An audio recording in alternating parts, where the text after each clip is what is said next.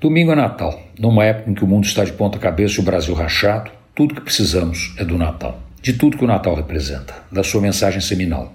De começo, encontro e recomeço. De paz entre as pessoas, de boa vontade. De amor ao próximo, mesmo com o próximo distante. De reencontro e compaixão.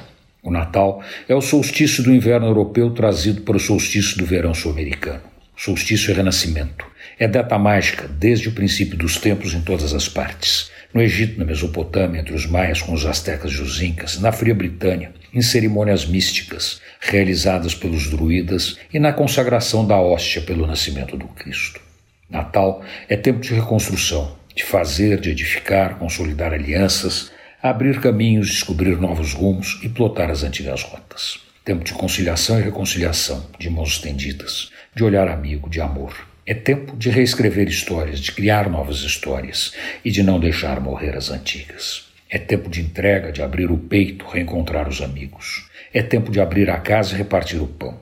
É o tempo que o mundo necessita, que o ser humano necessita, que você e eu necessitamos para resgatar tudo que foi perdido, que foi adulterado pela dureza fiada da vida e da morte nos últimos anos.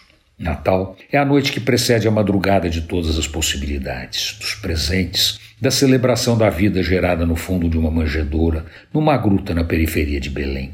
Ah, a pureza da criança nascida da Virgem.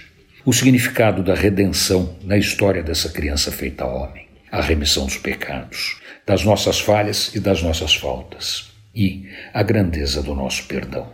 Ah, tudo que o Natal traz. Que a vida se reencontre nesta noite mágica. Antônio Penteado Mendonça para a Rádio Dourado e crônicasdacidade.com.br.